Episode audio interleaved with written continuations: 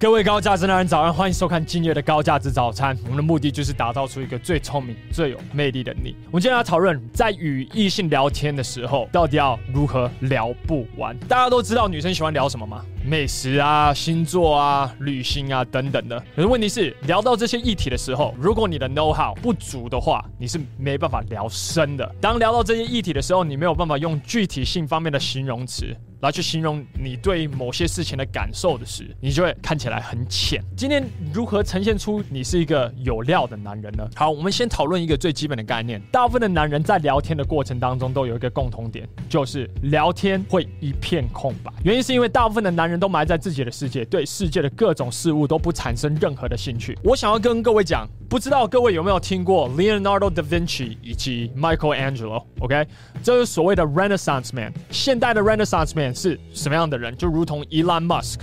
Tesla 的 CEO 这样子的人，这些男人呢，我们都可以把他们称为什么样的人？就是文艺复兴人，OK，博学家。一个聪明的男人呢，在各种不同的领域都会不停的去增进自己，然后并且他会把这些兴趣呢，以及他所研究的新技能，把它结合起来，运用在工作、情场以及创作上，成为社会最优秀的、最顶尖的一 percent。你今天会把这些技能，还有把这些 know how，把它结合起来，变成。是一个工作方面的技能，或者是运用在你的工作、情场及创作中。然而，你也可以把这些把它结合起来，变成是一个聊天的武器。我现在想要讲一个基本概念，就是 Leonardo da Vinci，他是 Mona Lisa 的作家 Michael Angelo 是 Sixteen Chapel 的艺术家，OK，以及创作者。你们必须要知道，他们除了艺术之外呢，他们同时也研究了机械工程学、物理学、建设学。武器学等等的，光 Leonardo da Vinci 你之前所画的设计图，现在的直升机、潜潜水艇都有在使用。你想想，真人版的钢铁人 Elon Musk，他从十岁开始的时候就在自学软体工程、物理学等等的。今天你想要成为一个厉害的讲师，你不是只是单纯的把舞台魅力这件事情顾好而已。例如，今天我要成为一个情场的讲讲师，我在台上很多时候我都会给各种不同的领域方面的比喻。在帮助这些男人可以去吸收这些资讯，从行销方面的语义，在做音乐到打篮球、德州扑克、创业以及美食方面的比喻，让男生真正有办法去吸收这些资讯。你人生当中的各种不同故事，会去辅助你所在说的大道理。你在跟女人在聊天的过程当中，当我们聊到某个议题的时候，你是否有办法去牵连关系？一个最基本的比喻是什么？就是。当女生聊到慢跑的时候，很多女生就算她没有在慢跑的话，她也会跟你讲说她很喜欢慢跑。这时候，这时候你到底要怎么聊呢？如果你是一个日常没有在慢跑的人，如果你跟我讲说我是一个男生，我日常有在慢跑，fine。可是大部分的人其实没有在做这件事情。难道你要跟对方说哇，我也很喜欢慢跑啊？是哦，是哦。那你慢跑的时候，你的感觉到底如何？你也讲不出来。你通常都在哪里慢跑？嗯，在健身房的跑步机慢跑，你也讲不出来。请问一下，你的喜好以及不喜好，没有任何的原因可以去辅助它。可今天，如果我是一个有在打篮球的人，我有各种不同的兴趣，我研究各种不同的事物时，我就有办法去拉一个比喻出来，然后去做一个完美的结合以及完美的延伸。例如，今天一个女生在约会的过程当中跟我讲说，哦，她很喜欢慢跑。如果我是一个不喜欢慢跑的人，我就会直接跟他说：“哎，你知道吗？其实我我不太理解喜欢慢跑的人。如果我就 ending 在那边的话，这段对话就不会有任何的火花，他会觉得我很浅。可如果可以给他一个合理的原因的话，我会跟他讲说：啊，是这样子的，其实是因为我很爱打篮球。我觉得男生其实是这样子，有一个很清楚的目标，例如篮球就是把球放入篮筐里面。”哦，打美式足球，跑入 end zone 里面得分。OK，足球把足球踢进这个 goal goal 里面。我们有一个很清楚的目标。当我在慢跑的时候，我会感觉有一种漫无目的的感觉。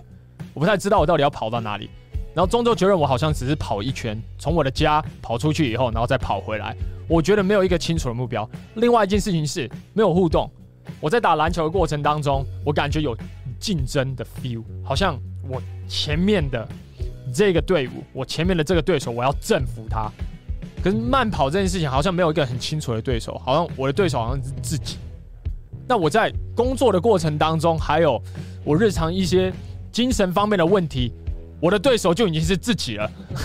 那我为了我做这些活动，就是为了要活在当下，所以我我需要有一个很明确的一个对手，才有办法让我完完全全我把它活在当下。用这么具体的形容词来去形容自己的兴趣，这样子女生就会觉得，诶，在聊天的过程当中感觉会有火花。这时候她为了想要去证明自己，她会给你很多的理由，为什么她喜欢慢跑。接下来呢，你们关于兴趣这个议题，你们就会越聊越深。这就是聊天的秘诀。你身为一个男人，你必须要对于这世界有一定的好奇心，不是整天埋在家里不停的看 A 片、打手枪、玩游戏。你如果要一直玩游戏的话，我 OK。可是最少你要培养一些其他的兴趣，你最少要去培养一些其他的技能。我知道我们在这高价值早餐的系列，我不停的去重复这件事情。然而我现在我就要用。你在日常在跟女生在说话的议题当中，去画一个很清楚的比喻。例如，你今天如果在跟女生在聊旅行的时候，你会发生两个不同的状况。有两种人，就是你的硬价值足够，让你有办法出国；另外一种人是你的硬价值不足，你没有办法出国。针对你的硬价值足够，你有办法出国的人，你应该要怎么去聊这个议题呢？你应该要聊旅行对你的重要性，以及你每次出国时。你学到的功课到底是什么？或是你到了国外，你看到不同的国家的文化，然后你要怎么拉回来台湾去做一个清楚的对比？或是你跑到国外时，你发生了各种不同的疯狂的故事？我在约会的过程当中，光聊这个议题啊，就聊了一整晚，聊到从餐厅聊到夜景区，聊到回他家，不用担心，没有干嘛。OK，再来。如果你今天你的硬价值不足，你没有出过国的话，我觉得大部分人都有出过国。可是，just in case，你的硬价值不足，你没有这个荣幸可以出国的话，其实也没有关系。你可以具体化你想要去的旅游的地点，你为什么会想要去这个国家，以及这个国家你查到哪些正常台湾人绝对不会去的地方，这些查出来之后也可以拿出来聊。我不是说你一定要硬价值很充足，你才有办法跟女生聊旅行。可大部分的男人一点功课都不做，你不去整理这些资讯，然后你要跟我讲说，为什么我约会第一次就爆了？为什么女生不喜欢我？就是你聊天方面的问题啊！这跟你聊天你的深度有绝对的关系。在这边，你甚至可以做一个模糊邀约的动作。例如，如果我去过日本，我吃过一间很很棒的餐厅，或者我去日本滑雪的话，我就可以直接与女生做一个模糊邀约，说，哎，下次一起去日本的时候，我们可以一起去吃，走啊！或者是，哎。对滑雪有没有兴趣？哎，我带你一起去滑，这是真的有用的。那我知道你看过很多的 YouTube 影片，他们都跟你讲说，女人爱聊什么美食，可是到底要怎么去聊美食啊？今天如果你只是说，哦，我觉得那个那松饼吃，对啊对啊，蛮好吃啊，嗯，不错啊，嗯，不错哎，废话，你当然会被句点了。你没有具体性的形容词去辅助你所说的话嘛？这不只是词汇不够的问题，你自己搞不好你都没有尝试过。然而，今天如果你尝试各种国家的料理美食的话，以及你最近尝试了新开的餐厅的美食，这样聊美食的话，你才不会一片空白。你可以去形容说，我尝试这个新料理的时候，我的感觉是什么？我进去这间餐厅的时候，那个装潢给我的感觉是什么？并且你可以去做一个对比嘛，例如。装潢以及价钱方面的对比，以及这样子的价钱到底合不合理，就是我常常会做的比喻。女生听到的时候，她就觉得哦，干还蛮屌的。那这是来自于哪里？因为我有在研究装潢，我曾经买了一本装潢的书，专门就是在看各种国家的咖啡厅的设计。我 那时候开餐厅嘛，是吗？可是这样子的资讯移到情场，其实也很实用。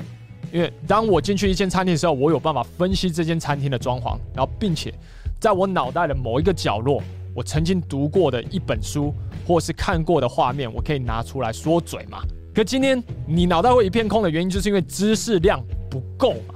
知识量不够，到底要怎么聊是不可能聊的。例如我今天进去一个日本料理店，A 的日本料理店跟 B 日本料理店，它的反差是什么？哪一间比较到地？你必须要有办法讲出来嘛。还有这间餐厅必点的餐点到底是什么？然后甚至什么？甚至有哪些餐点是绝对不能点的？上次我们去 bar 的时候，我们有一个学员坐在我旁边，他在把这这两个女生嘛，OK，我们旁边有两个女生，就我们的开场是什么？他聊到一半的时候，我们就直接建议他，哎、那杯不要点哦，喝了以后需要灌一瓶水下去，我告诉你，那 嘴是会非常干的哦，就这种警告，女生对你就会有兴趣，因为她这资讯方面的 know how 帮助了他避掉什么浪费钱，所以你提供了。这么实际方面的价值了之后，那后面会不会顺很多？理所当然的会顺很多。聊音乐也是嘛。我之前因为有在做音乐，我之前是上 YouTube 学各种不同音乐知识，学习 bass 以及鼓这两个低频，它到底要如何融合起来，呈现出一种节奏感。当我在车上在形容说，你这个贝斯啊以及鼓要融合起来，变成一个很明显的节奏，然后并且这其实是最难融合起来的，因为都在低频，所以我的鼓如果要听起来很明显，我的贝斯要听起来很明显的话，它是需要一些技巧的，需要透过 equalizer EQ 才有办法达成的。即使女生没有完完全全听懂，她也觉得干这个男生也太屌了吧。聊电影的时候，我们有一个学员 Adam 自己在经营 IG。他怎么经营？他除了放自己的照片之外，看完电影之后，他会写个影评。他写的影评还是中英文版的。想想他写这个影评之后，除了是一个价值方面的展现之外，对于他在约会的过程当中有没有帮助？绝对有。他与一个女生看完电影之后，他在的头脑里面就已经自动在去分析电影的剧情了。所以看完电影之后，他们呃约一间餐厅，他就会呈现一个有料的男人的一个形象。所以。你日常所在学的，要你你必须要成为一个 Renaissance man，你要成为一个 Polymath 的原因为什么？你在各种不同的领域，你都要产生出好奇心，然后并且学一点学一点学一点。你这样在聊天的过程当中，你才有办法去呈现出你是一个有料的男人。如果你喜欢这支影片的话，帮我按个赞，然后并且在以下留言你今日所学到最重要的一件事。好，我们这一集就到这边，那我们就下一集见。大卫哥有一个好消息想与各位分享，那就是。我与几个科技界的朋友，我们即将推出一个 GX 男人学院的 APP。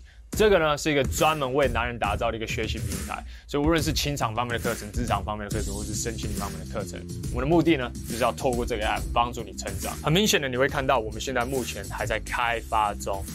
呃，各位可以看一下这个画面，这个呢就我们所谓的评分系统。所以无论是评分方面的系统，或是伙伴方面的系统，或是任务方面的系统。这些都会在 App 当中帮助你提升你的执行力。如果你想要了解这些系统的话，你可以怎么做呢？立刻上去这个 IG 账号，这是 GX 男人学院的 IG 账号，我们会去更新 APP 里面的最新内容。所以第一手消息一定是透过这个 IG 账号，你才有办法得到。所以废话不多说，我们就 GX 男人学院的 IG 账号见了。好，拜。